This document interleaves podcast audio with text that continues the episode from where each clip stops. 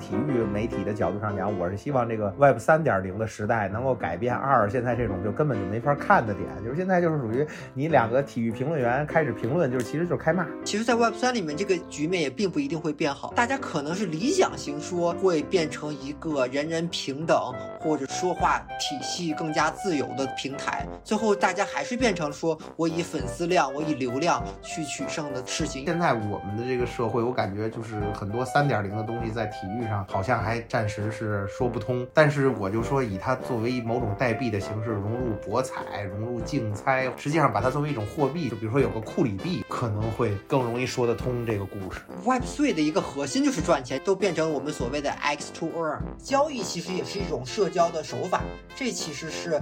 Web 三可能跟 Web Two 最明显的一个差别。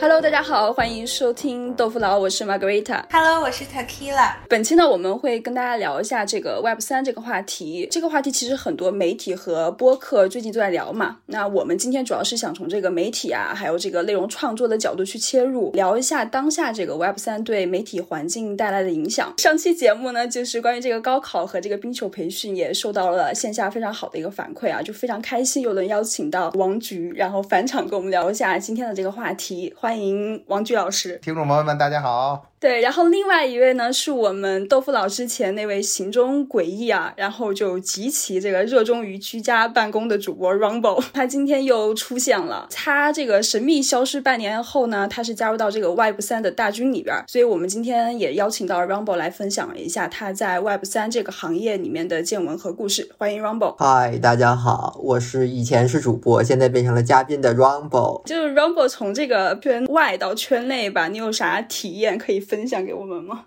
其实我也不能算完全进入圈内，因为我并没有加入一个个 Web Three 的 startup。确实，我也看了很多的这种，就包括我现在换了工作以后，肯肯定有更多的对于整个圈子的一些认知与了解。后来我发现，其实我现在可以说，我我在一个交易所里面，其实交易所它并没有那么强的这个 Web 属性，它其实还是做一个很基础的、很 centralized 的这么一个基础设施，而且是它的运营模式。而且我接触越来越多的交易所业务，都发现它的运营模式。就跟现在的互联网大厂没有任何区别。它的里面的很多的考核指标，里面的人员的搭建，包括底层的数据系统的搭建，它其实都是很像很像，就可以直接说它就是可能十年前的阿里、腾讯这种。我现在完全可以类比，就至少交易所业务，它就是类似于十年前的阿里跟腾讯，肯定没有像现在的阿里、腾讯发展的那么的成熟，然后体系那么的健全。它就是像十年前或者十五年前的这种刚刚起步的一个拓荒期的互联网大厂。对，它还并不是 Web Three。真正 Web Three 还是那种 startup，就像前一阵特别火的跑步鞋 Step N 这种，或者是像就是各式各样的做 DeFi 的那种 startup，自己创建一个 protocol，然后去网上做各种 fancy 的这种 DeFi 的产品。现在有各式各样的什么 SocialFi 的应用，乱七八糟的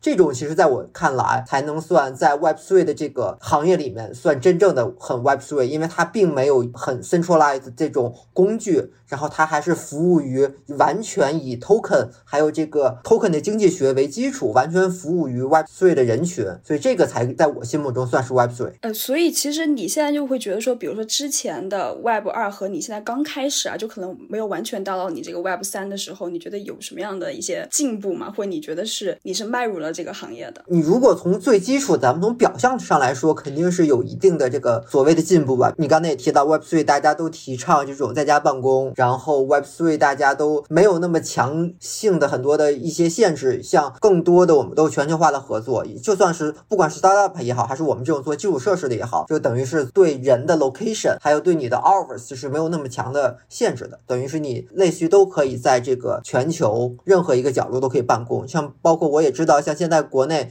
几个比较火的地方，像杭州比较火，这是肯定的，因为杭州本来就是一个互联网大厂的一个根据地。还有另外一个比较火的地方就是大理，就很多 Web3 的人直接我就跑到大理去了，然后在大理湖边一躺，然后。然后就开始在那 coding，然后看到在那运营，可能是你在大理的一个湖边一躺，你运营的是全球的这个 operation 的网络，然后你可能随时跟一个北欧的某某某 KOL 在对接，所以这其实是一个在 Web Two 的世界里面想象起来相对而言，我觉得更先进的一步吧。但其实再往后一点，就是说所谓的像工资的体系，或者像你的激励机制，可能更多的像一些初创的公司也开始说用现金加上 token 混合的一种方式给人以激励，就肯定不全以 token 了。当然，如果是那些小的公司，可能更多的我会发我自己的代币，或者我自己的这种，甚至包括有些公司我也见到发 ETH 的更多元化的激励方式。但其实真正你说到整个工作的本质，人与人的协同，包括项目的推进，我个人看来，它其实就是一个 startup，就是一个正经的公司的运营，它没有一个跟 Web Two 有本质性的一个，就从工作推进层面上有本质性的一个差别。因为可能大家会很容易就联想，就是说道有多么多么的先进，现在网上也全都是有关道的各式各样一些文章，我觉得是一种布道吧，就是把道这个概念传播出去。但是我们也看到了真正成功的项目，或者说的更直白一点，真正成功的一个 App，我能开发出来，我还是需要一个以公司制为核心的这么的一个团队，然后我还是需要拿 VC 的钱，而且我们看到越来越多的 VC，它还是倾向于投 equity，而不是投你的 token。所以你真正的想去推进一个项目，想去真正做出一个有极大用户基数的这么的一个产品来说，还是会以 Web Two 这种形式去推进，这是我觉得无可避免。那所以我的意思是说，那如果按这个 Rumble 老师说的话，那如果这么想的话，实际上它向三点零进发，那会不会从某种角度上讲是受了全球疫情的影响呢？因为从你的角度上讲，它的结构还更像一个公司。那么这种概念的推进的概念早就有了，但是这种形式上的推进，会不会是全球疫情对它进行了某种程度上的推动呢？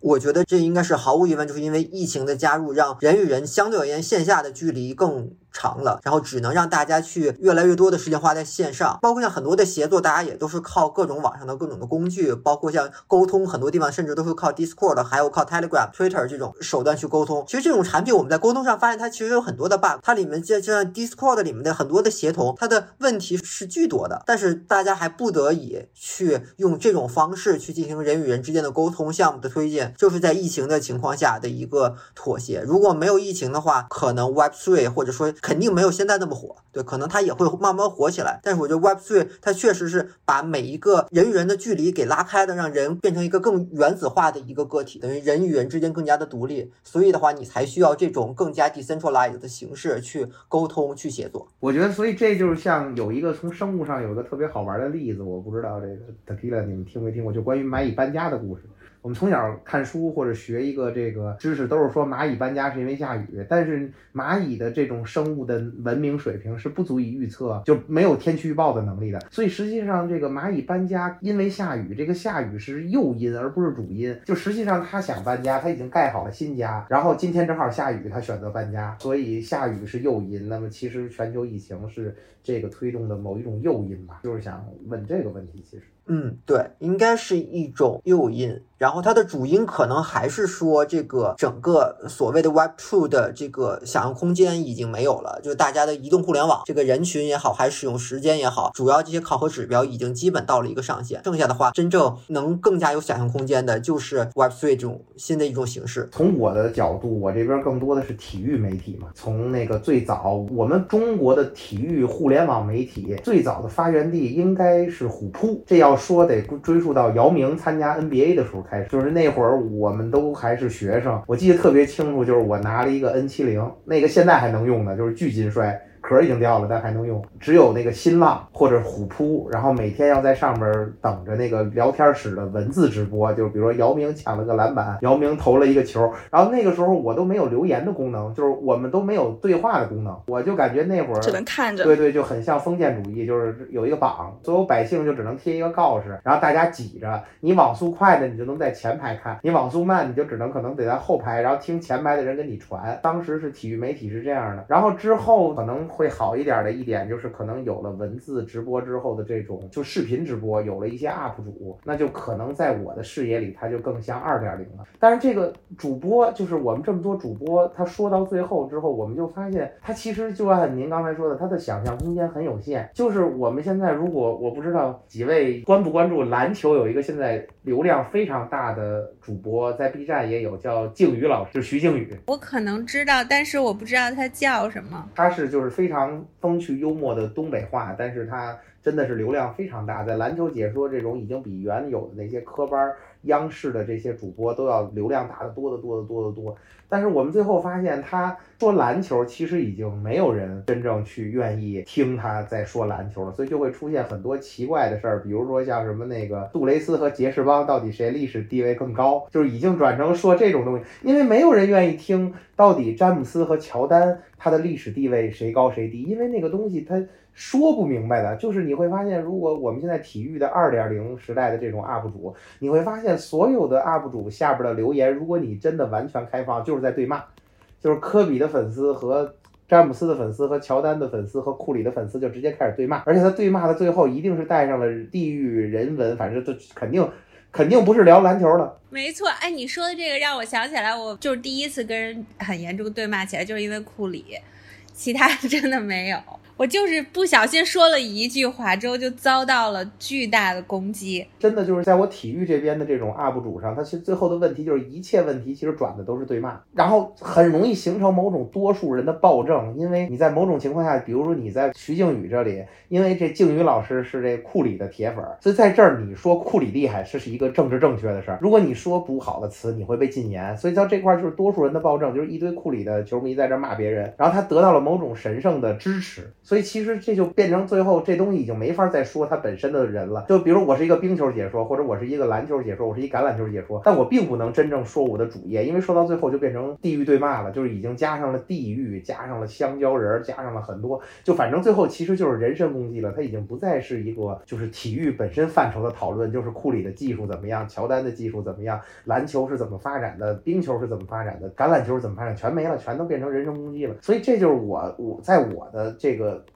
身边我切身发现的就是所谓这个爱 Web 二点零的极限。我觉得就是现在这样，就是所有人都变成对骂了。对，其实包括像微博现在也是这样。或者我觉得就是更多的还是一个个人的 IP 化，就包括像就大家说的那个主播嘛，像有很多的现在的以前的著名的那些央视的体育主播都已经出来了，就包括像就因为我看足球嘛，就像王涛，现在王涛也开始自己就做播客了嘛，而且做播客做的还挺好，然后自己也卖一些衣服什么的。我觉得这个就是等于大家都不得已就是从传统的单一的解说向这个个人 IP 化的一个身份去转型，所以在体育这边，但是国内还是比较空白的。但是我在国外，就是在美国，我看到了一个非常有意思的事儿，就是它向三点零转化之后，它把一个特别神奇的东西引到了这里边儿，我觉得非常有意思。你刚才说了跑鞋，然后更重要的是，它现在把一个东西叫做球星卡给引入进来了。就是我不知道几位知不知道，幼年间我们集过一个东西，就是小浣熊干脆面水浒一百零八将卡。现在直播间这个玩意儿特别火，对，现在就是在，尤其在欧美，它这种三点零的时代，它甚至把它弄成了那个 NFT。因为刚才您说的这个球星卡，它还牵扯到一个邮寄问题，就是如果你现在真的去加拿大订一个球星卡，它寄到中国至至少得一年或者半年吧，就它物流其实没有那么通，所以现在甚至做成了 NFT。然后这个是实际上非常有意思的，尤其是在棒球上，这个因为。不得不承认，就是棒球在美国还是第一运动。就是虽然我们看超级碗很热闹，但是真的说普及还是棒球，因为这个橄榄球能打的人很少。棒球是挺火。对，就是棒球就属于咱们四个人也可以玩棒球，但是咱们四个人没法一起玩橄榄球。然后篮球、橄榄球、冰球都是界限太多了，所以现在这棒球卡非常火，而且它牵扯到年份，这个明星球员新秀赛季的新秀卡。然后拿了 MVP 赛季的 MVP 卡，然后各种纪念款，就是其实这个就就像盲盒一样，它还可以有隐藏款，还可以有镭射的，就是带那个闪光的，反正就各种这样的。然后而且你因为它有球迷嘛，就是很像现在我们说的这个去中心化的点是什么？就原来我们形成什么呢？就是说在我的直播间里，我就是政治正确的。就是如果你作为我的粉丝，当然我排除黑粉文化哈，就是如果正常的粉丝文化的话。你在我这儿，咱们要共同观点。如果你不是我的观点，我就给你屏蔽了，或者给你踢出去了。但是这样的话，你就感觉就在一个地儿，这就像一个暴君，就是这块儿就是一个暴君。我这边只有我这个理论可以，别人说跟我不一样的都会死。但是这里边就不存在了，因为我喜欢库里，我就是我们球星卡，我们这一圈儿，我们玩我们的，没有人会因为我不喜欢库里，我还要买库里的球星卡。我觉得那个其实是从某种角度上心理变态到一定程度了。而且实际上，美国的体育推广的很快，并且很有市场，其实这也是它体育发达。或者体教结合各种这些所谓我们现在时下流行话题，美国做得更好的主要原因，正是因为他体育在他生活中对于很多人来讲是他生活的一部分，其实他才能做到这种程度。我们可能这些东西在中国起步还需要些日子，但是客观的内因其实正是因为体育在我们心目中现在还不是一个。实际上，一个不可或缺的生活元素。我这边可以稍微补充一下，就是说现在就是各个球队都在发自己的 NFT 嘛。但其实这个现象我们也关注了一段时间，也发现其实跟我最开始预想的不太一样，或者说现在说应该说成功的体育 NFT 只有 NBA Top Shot。这一个项目，我们其他的很多绝大多数，包括是库里自己还发行了不止一套库里的 NFT，就是在 Solana 上。然后，但其实我们后面看起来效果都很一般。这里面就牵扯到 NFT 机制的好几个核心的问题，就比如说一个球队，我要对我某一个赛季发 NFT。我第一，我是以在什么平台上，我发行什么样的 NFT，这个很多是球队会外包给某一个自己的供应商、合作伙伴，然后大家就是一些链上的一些团队去帮他去运作。但这个其实就是说我最后买到的 NFT 的核心还是 NFT 对应的那一串哈希值，等于我最后买到的其实是哈希字母。对，其实因为我最终存储的那个小图片也好，还是我那个一小段小视频也好，其实还是只是存储在。云端或者在分布式存存储管理器的那么的一个文件，而且你对这个文件的所属管理的权限是没有法律意义上的明确的，因为你这个图片或者这一小段视频，法律上你也说不太清，你是有它的这个使用权，你还是有它的产权，你是否可以把你的这个小图片自己我随意的印成一个周边产品去盈利，还是说我如何跟这个，因为每个体育它都有自己的这个呃肖像权还有转播权，继续的二次的传播转播。这些的若干个权权利。意义都是不那么明确的，所以甚至就发生了一个什么很尴尬的现象呢？同一个球队或者同一个联盟，我可以就是如果我不同的领导，我可以跟不同的团队出若干套 NFT，粉丝就说我到底我要收集哪套 NFT，我每套 NFT 的价值到底是如何去衡量的？就变成大家本来以为 NFT 是唯一的，它的稀有性是它这个价值的存在，后来发现其实只是说拿到的 NFT 只是你所谓的这个呃肖像权、转播权，还有你的这个视频里某一个权的。一小部分，甚至它的。权利还并没有很明确的归属，包括像欧洲那些的几大联赛的足球里面，甚至他们都发过若干罗的 NFT 也好，甚至还发过粉丝代币也好，我我们叫 fan token。就是我觉得传统体育上面，传统体育这个人群跟 Web3 的人群或者粉丝群是有极大的这个重合度的。但是现在我们如何去真正把这个经济给运营起来，现在还没有一个明确的这个方式和方法。就毕竟在传统体育里面，我的每一个视频的权利，还有我每一个球员的。这个身价的权利是被明确绑定好的，是有经纪公司，然后有球队，有联盟，就这几家，大家都是有一个明确的归属的。我这个人该怎么运营？但是在 Web3 的世界里，你等于你把你。整个你的联盟、你的经纪公司、你球员的个人权利都同时在链上都复刻了一版，但是你同时在链上复刻一版以后，你这个该怎么划分你的利益、划分你的权利？现在就是一个相对而言还比较模糊。这个问题是确实是这样的，因为就跟我体育沾边的，你提的这几个问题。就是我稍微详细说一下，其实是一个特别可怕的点，就是在于本身，其实，在球队这个问题，从某种角度上讲，激化了本身球队固有的问题，就是所有的。运动不光是冰球、橄榄球，什么足球，就是北美四大运动或者加上足球，这些都如是。它有一个共同的问题，就是当你球队有一个巨星的时候，你的巨星的价值和球队的价值有些时候会剥离开的。或者说，C 罗像 C 罗回到英超，他回到曼联，其实 C 罗的价值是已经比没有福格森的曼联队从某种角度上讲更吸引人了。就是说，他其实很多时候会出现这种问题。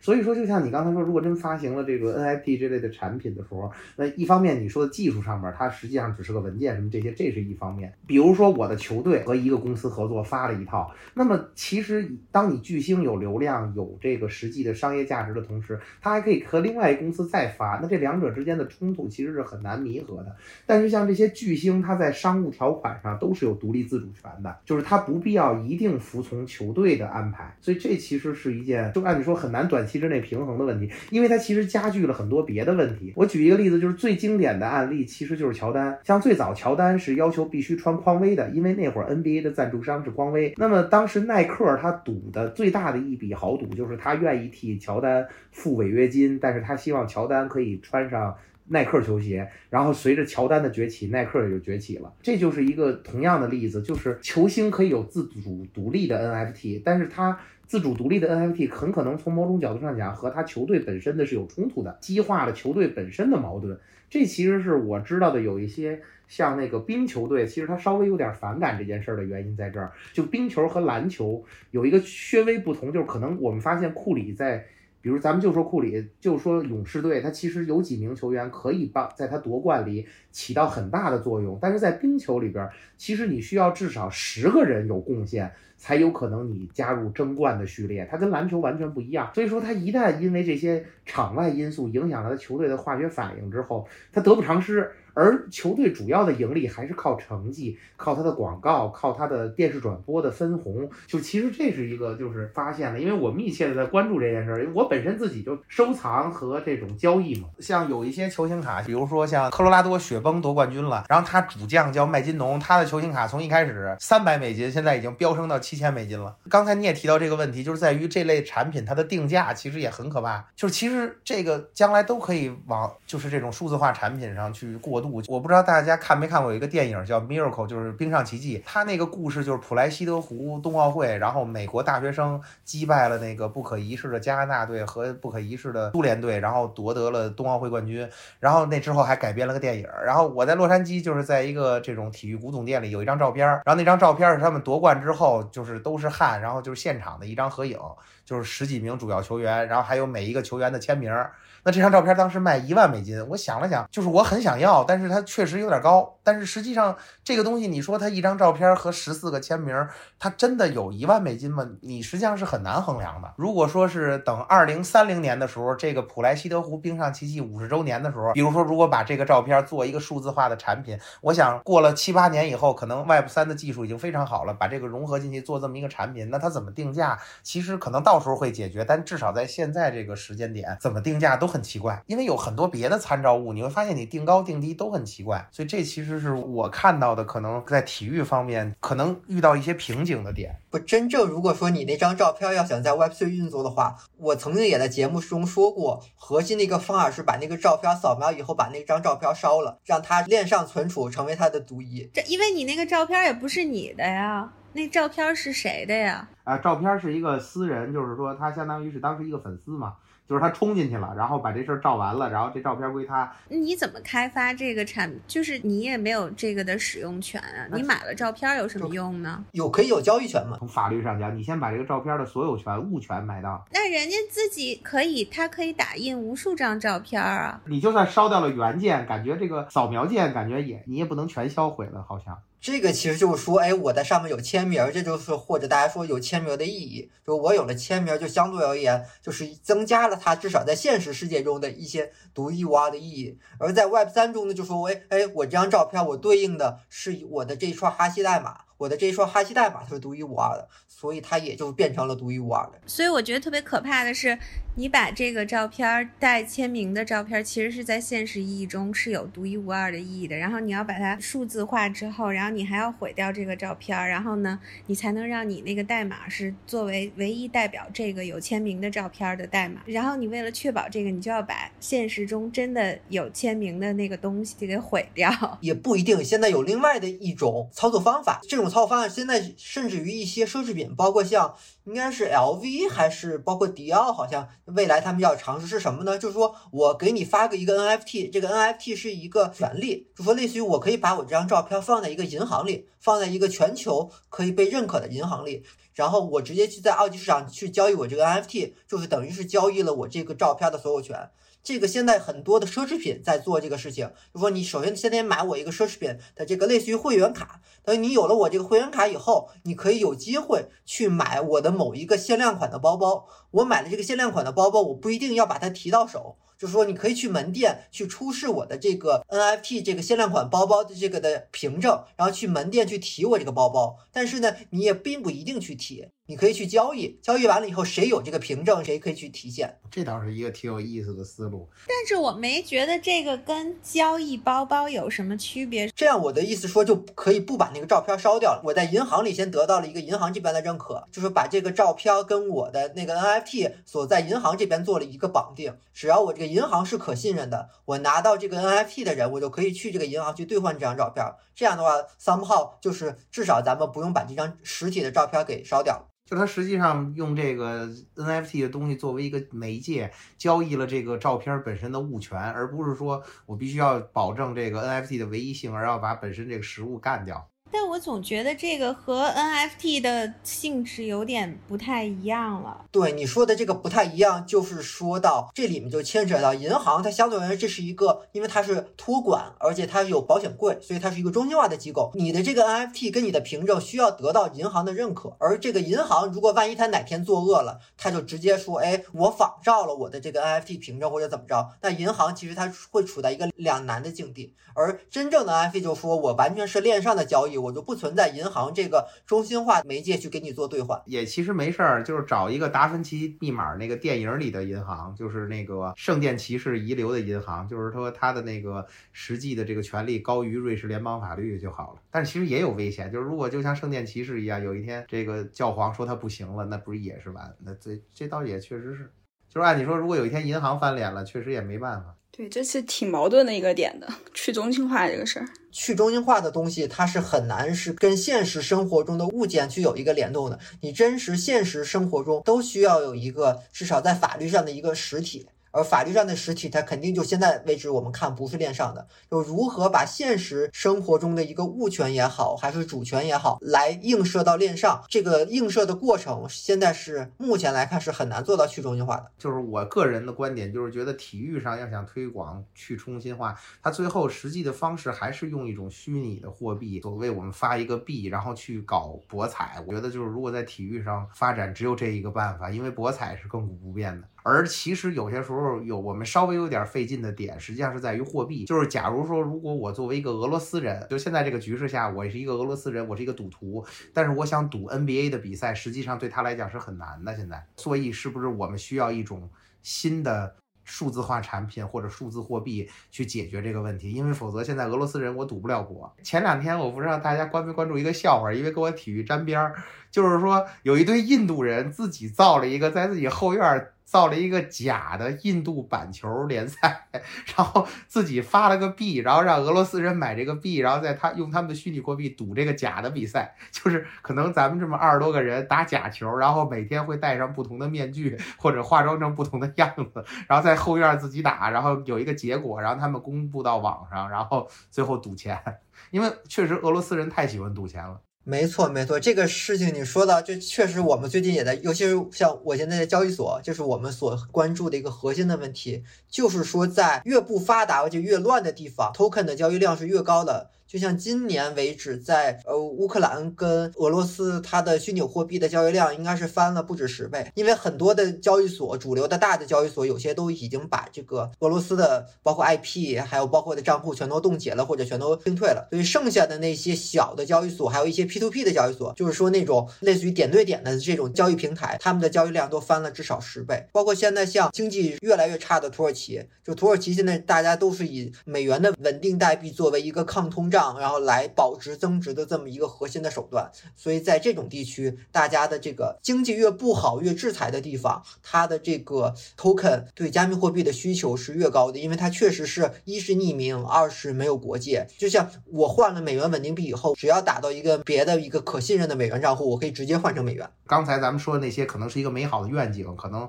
随着技术的发展，然后可能人类认知的发展，就是我们还是老人，那么再过二十年，可能我们变成老人。人了，然后有新兴人类了，他们可能有更新的看法。但是就现在我们的这个社会，我感觉就是很多三点零的东西在体育上好像还暂时是说不通。但是我就说，以它作为某种代币的形式融入博彩、融入竞猜，或者实际上把它作为一种货币，其实就比如说有个库里币，可能会更容易说得通这个故事，尤其是在很多你说的那些地区。而且就是我这块为什么特指俄罗斯，就是真的，由于我的工作，我接触了一些俄罗斯人，他们真的是万物都可赌。就是俄罗斯有一个经典比赛，我不知道大家看没看过那个直播，就是扇耳光比赛，就那太吓人了，就是他们连那个都会赌。就是比如说，就是两个人站好了，我抽你一巴掌，你抽我一巴掌，然后一人一下，看谁先站不住了。他们还会赌，比如说那个抽了多少下，一共抽了多少下，然后谁先抽，谁后抽，谁赢了。然后抽的时候是肿没肿，反正就各种原因，就是它就万物都可赌。我觉得其实你看体育比赛，你可能自己默默的也在某种赌吧，就是赌结果是体育的一个部分，只是我们可能环境不能这么直接去说。但我觉得可能没有赌的话，对他们来说这个比赛都没有意义。啊，对我或者说博彩业，世界杯嘛，每年世界杯，您大家说真的那么多人是在看足球吗？这马上卡塔尔世界杯要到了嘛，对吧？对，就我觉得体育比赛其实，那你说如果就完全没有对结果的这么一种判断或者博彩的话，那你就两个人在那儿打，最后有一个结果，然后就其实就少了一半儿。对，就别的技术上层面的确实相对知之甚少，但是从我实际我接触的行业上看，我觉得可能三点零更多的还得是以这种虚拟数字的形式去。帮助一些就是渴望体育，体育是他生活的一部分，但是现在因为某种原因，他加入不了社会主流，或者说他无法参与正常的交流的时候，这是他一种方式。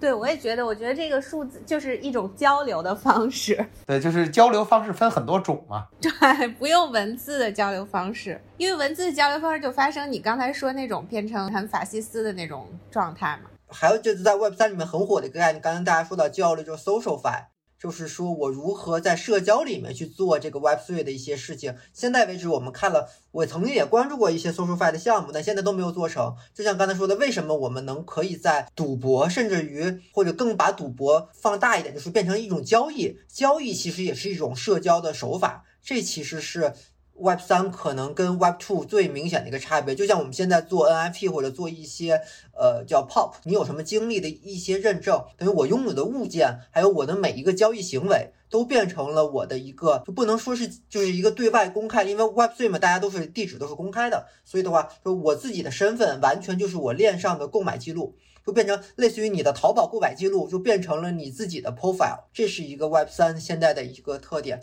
因为我们在 Web three 里面现在还很难做到像 Facebook、像微信这种说，哎，我点对点的大家聊个天儿，或者甚至于我像什么探探、陌陌，我左滑右滑，这种相对而言在 Web 3里面技术上现在还的达到还很难，就变成了我的一个购买记录，等于我的一个购物列表，还有我现在拥有的物物件，就变成了我的一个类似于 profile 或者个人宣。言能体现出很多自己的一个个人的信息，这可能也是一个这个 Web 三的一个特点。就是以交易为最主要的一个行为，就是说，相当于用交易的记录给你画像了，就把你画群了，就是等于说一切是以交易为核心点的，就不是以其他任何乱七八糟的信息。就现在为止，从技术上讲，别的乱七八糟信息还比较难。就像我看 UFC 的话，哎，我就会去看，就是比如我会去买几个 UFC 相关的这个 NFT。你看 NBA，你就会去买某个别的巨星的一个 NFT，就变成了你说我的性格是什么样子的。我就会加入某一个类似于工会，包括你加入某一个道。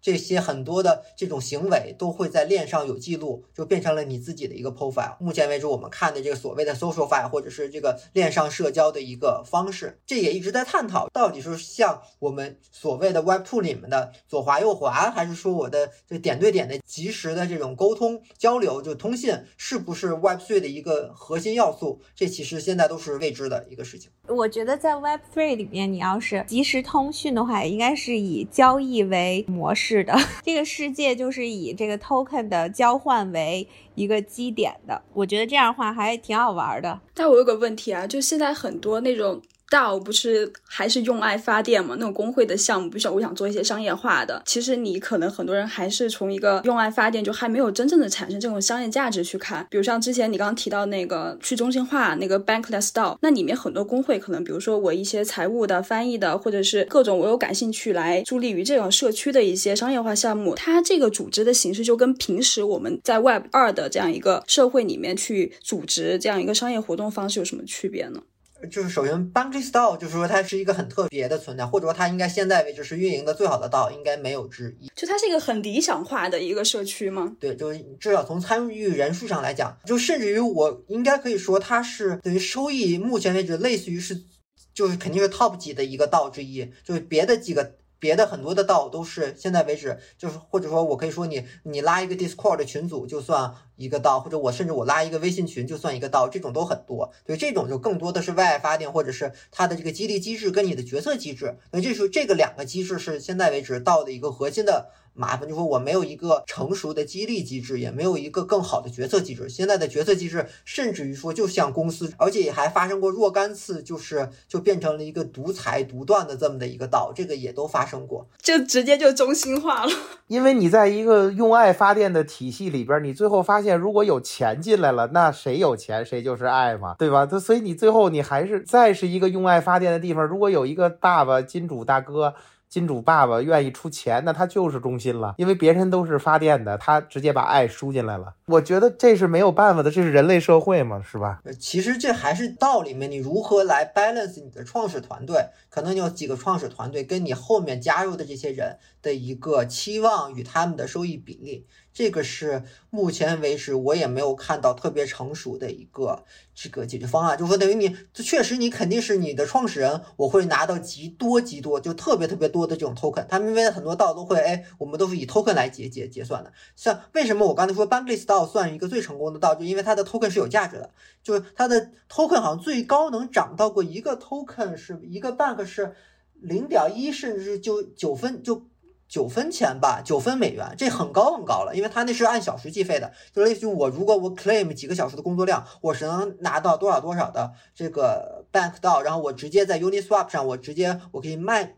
我对我直接卖到它，我直接卖成稳美元稳定币，这个。它主要是可流通性，对它的这个它能流通嘛？因为别的也行，流动性是很好的，所以这个是一个他们的一个核心。但是就是绝大多数那些小的道，一是你不一定能发得了成功发行的代币，第二就或者你你代币发行的模型是有问题的，第二你发行那个代币如何被全世界所认可？就是你现在的 bank，我刚刚还查了一下，现在为止的一个 bank 是一分美元，一分钱这也挺多的了。别的的那些很多的小的道。第一，你是没法加入这个 Uniswap 或者 SushiSwap 这种交易所的池子的。你发行的 token 它它也是没有价值的。你可以理解为有一点像这个创始团队给你发了一堆期权，但那些期权就变成了废纸一张。所以最后比的不还是哪个公司运营的比较好吗？等于运营是一个在就是现在为止 Web3 里面它的。分量甚至不亚于这个我们所说的合约工程师。就曾经我一直以为，这个 Web3 里面最核心的一个分量就是合约工程师。我能真正在 Web3 里面写智智能合约，我能写一个非常严谨的，然后里面没有 bug 的智能合合约。这我曾经觉得他是最有分量的一个角色。但我后来就是越来越发现，哎，他真正的很多有分量的人就变成了 KOL。就甚至就变成了我的一个运营人员，就我要能笼络足够多的人，就是我要能把越来越多的韭菜给割进来，然后就又变成了一个我创始团队去割后面人韭菜的一个过程。这其实是一个很悲伤的故事。说算法工程师还是不如那个呃做地推的那个人了。对他爱他最后他还是得有电呀，他有些时候还是得这样嘛，那没有办法。或者换句话说，大家对。你工作的期望是，比如像现在我们每天上班八个小时，就是老板会给你发工资，这是有明确的你的一个期待的。你给一个道打工，你也说不好，哎，就可能你给他打工了三个小时，他按这个三个小时工作量给你。就是基本会也给你发点代币，或者甚至于给你发一点钱，但这个钱它是极不稳定的。他如果能给你发点美元稳定币，那还算好的。他这个肯定不是很稳定的这个工资。然后如果他给你发点就是他的代币，那就又变成了一个废纸期权，很多你的收益是很飘忽不定的，甚至于是废纸期权。那这样的情况下，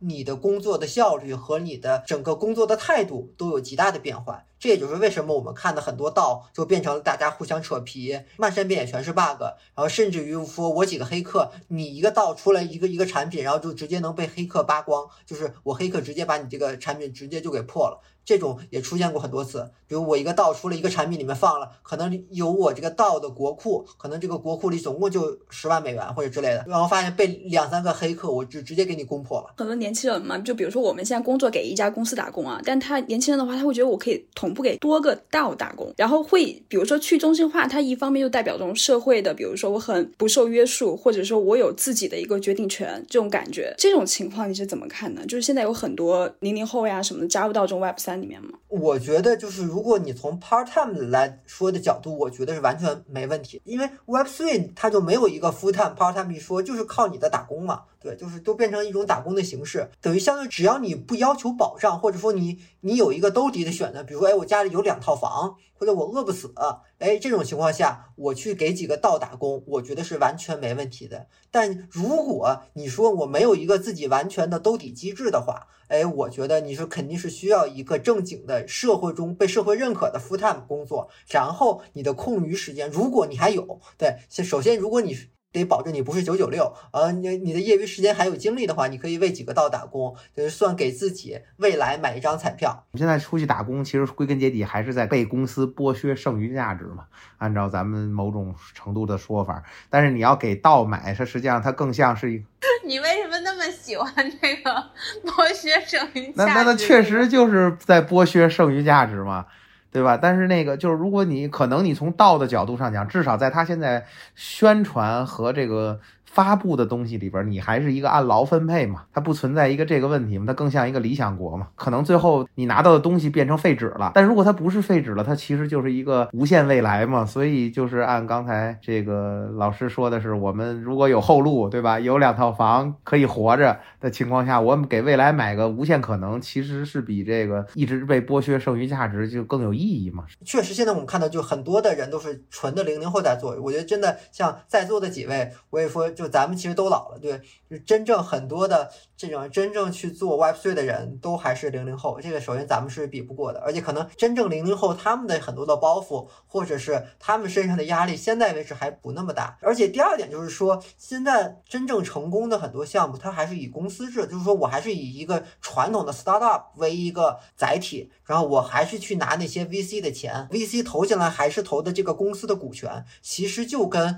当初的这种什么一三。到一五年的这一波创业潮是没有本质性区别的，只是说我的技术手段从当初一三到一五年的可能一些大数据或者后来的人工智能创业，我变成了 Web Three 创业。从 VC 的角度来看，只是我换了一个技术载体来说，它没有一个本质性的区别。所以，如果能是，如果真的是大家技术上是 OK 的，是能去加入一个牛逼的 startup，然后我在 startup 里面，它肯定是有工资的，已经拿了 VC 钱，那就没问题了。不一定就非是以道的形式去这个，而是以一个正经的员工的形式去加入。我觉得只有在经济比较好的时候才被榨取剩余价值。你现在经济不好的时候，其实人家那个组织者还承担了很大的风险。对，其实我拉回到就咱们要聊那个话题啊，就之前那个呃王局说那个体育媒体那个事情，就比如说你现在一个之前很火的一个体育的一个 KOL，我可能在聊聊东西的时候，选选择我的选题的时候，可能还会去迎合一些流量。可能我想要说的很专业的、很技术的这种球类运动，别人不愿意去看。那可能一方面，它还会就受到于我们现在 Web 二一些，比如虎扑呀这种平台性的媒体这种限制。那现在比如说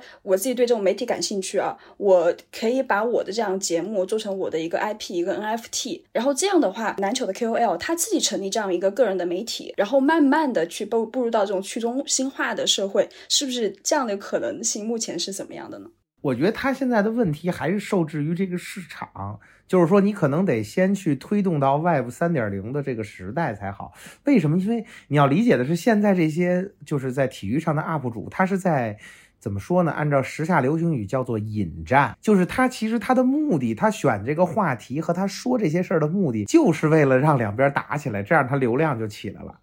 他这样，他作为一个 UP 主，他本身的这个内容的价值性又在哪呢？就是为了引战吗？对，其实就是说，不是他肯定有他的专业度和他的立场，但他一定会引战。或者说，我举一个更加就是神奇的例子，我不知道大家能不能理解，就还有很多游戏的 UP 主，就是按理说，你说一个正常的游戏 UP 主，他应该体现自己的高水平，玩得好。然后我在某些领域上，我可以指导我的粉丝变厉害，或者说教给他怎么玩儿。那这是 UP 主的初衷。但是现在的很多 UP 主已经在故意犯蠢，就是我平时的形象是我很懂很会，然后我比你强，但是在关键时刻我故意就是失误或者玩错或者犯蠢，然后这样的话就开骂，就是他的粉丝就开始说你怎么这么弱，我比你都强，然后这样一下流量就起来了，然后所有人都过来看，因为有人愿意看他挨骂。就是我指的是现在二点零时代的这种终极结果，就是大家希望自己被骂，大家大家希望自己引起一个争论，这个。争论可以是骂我，也可以是两边骂起来，但是一定不会是一个心平气和的，大家都在往一个方向上，像咱们一样在讨论。没有对，但是你骂起来之后，可能你就会遭到这个平台直接把你禁了呀，剔除了呀。你是没办法说让自己永远只骂的这个状态的。他的容忍度对这个很高，因为这样流量就起来了。就现在我们说的，不有大数据作为支撑，然后大家越来越发现，往往是某平台的一个评球节目，是找两个主播骂起来之后，三千多万热。度，然后如果是一个人在讲，另外几个人就是咱们这么讨论，几百万热度。就是如果两个人，一个支持库里，一个支持詹姆斯，比如比如说啊，俩人骂起来了，然后就咔一下热度就起来了。就是我也不太能有一个愿景，就是到底怎么样能扭转现在这个这种颓势。就是我们的粉丝其实他更希望的是看骂起来，或者他自己愿意参与进去派意见的一个支持者，或者是拥趸。或者是对抗者、反对者，反正他愿意去发表自己的意见，然后去跟别人去对线，去跟别人去 battle，很难脱离现在这个模式。我其实，在 Web 三里面，这个局面也并不一定会变好，因为我们现在看到的 Web 三的行情里面，就是也是变成一个。类似于大家，因为现在大家都用 Twitter 嘛，就变成你推的粉丝数越多，然后就是你就变成一个更有话语权的 KOL，还是一个像我说的，变成一个运营导向的这么的一个，就包括像曾经的巨火的这个跑鞋 Seven，它其实也是后期我们也看到它雇佣了很多的 KOL，等于你一个项目你要发起来，势必会拽很多很多的 KOL 来，然后 KOL 会去收项目方的钱，然后会去做很多的这种推广，大家可能是理想型说，哎，我会变。变成一个人人平等，或者说我说话体系更加自由的这么的一个平台，最后大家还是变成说我以粉丝量，我以流量去取胜的这么的一个事情，或者换句话说，在 Web 三里面，每个人都可以做个项目，等于做个项目的门槛被降低了，可能因为这是由于大家对产品的要求没那么高，而且大家现在对 Web 三也没那么懂，所以的话就类似于你随便几个小作坊，四五个人都可以出一个项目，而你出一个项目以后，你下一步最重要就是让全球的。人知道，这就变成了哎，说我得找，就是我得类似于我得跟蹭点热点呀，引起一些骂战呀，然后或甚至我雇几个 KOL 啊，这其实就变成一个很 Web Two 的。一个事情，所以就像我说的，就是对的运营现在还是一个完全 Web Two 的模式，而我们现在如何去把一个 Web Two 的模式变得更优化，就避免一些 Web Two 运营的一些问题，现在为止我还没看到很清晰的解法。说因为人类还是没有发生，就是没有在近几年发生某些质变，可能真的我觉得要过一代人，就是过一些时间吧。因为就是我觉得这一代人没有什么本质的区别，在很多事情上，我是这么看的。可能我觉得 Web Three 更，呃，相对而言。但也有可能，因为 Web3 现在还是一个偏精英化的这么一个话语体系，它现在一个我觉得有一点的差别就是说，变成一个人人都是 KOL，等于你人人都是要发表观点的这么一个时代。这可能跟 Web2 的就是末尾，包括像微博时代，或者说像现在自媒体时代也比较像。但是 Web3 里面现在为止，我们更看到就是说，人人都是可以变成一个 KOL，或者每个人都可以是一个社群的中心。现在这是一个趋势。但是其实你换句话说，你最近几。几年的 Web Two 的一个市场，大家也发现也正是这样，等于每个人都可以在抖音上火一火，或者之类的，也可以算是一个 Web Two 到 Web Three 的一个舶来品。所以现在大部分在运营这个 Web 三参与者，其实还是抱有 Web 二的那种思维的，对吧？比如说大厂的很多人过去，其实他们那种组织的模式，包括运作产品的模式，真的能就是推动说我们能够进一步朝这个 Web 三再走一步吗？Web Three 的一个核心就是赚钱，这个我觉得这个这是真正跟 Web Two 的一个核心的差异点。就 Web Two 大家还追求用户体验，追求我有一些实际的价值，或者说我有一个一个正的一个外部性，说我能给社会创造一些新鲜的价值。但 Web Three 这是一个我觉得唯一核心的跟 Web Two 的差别，就是说都变成了我们所谓的 X to Earn。对你任何的一个东西都是要 earn 的，对吧？你是要挣钱的，这就是我所理解的现在为止最核心的一个差别。就至少从产品侧，就说我每一个参与者，我每个用户来这儿都可以理解为一个 investor。如果你在 Web3 里面，你都不给一个参与者，就算你是发那些呃垃圾代币，你怎么着多少你也得发一点。所以就变成了你在 Web2 里面你是从用户那收钱，还是说你到 Web3 里面你是要帮用户挣钱？这是一个核心本质的差别。但你。说真正那些从大厂转移过来的人，有没有些大长遗留的毛病也好，还是一些给 Web3 注入一些新鲜血液？我觉得这个其实并不是那么那么的重要。对，就是我意思，实际上它本身的这些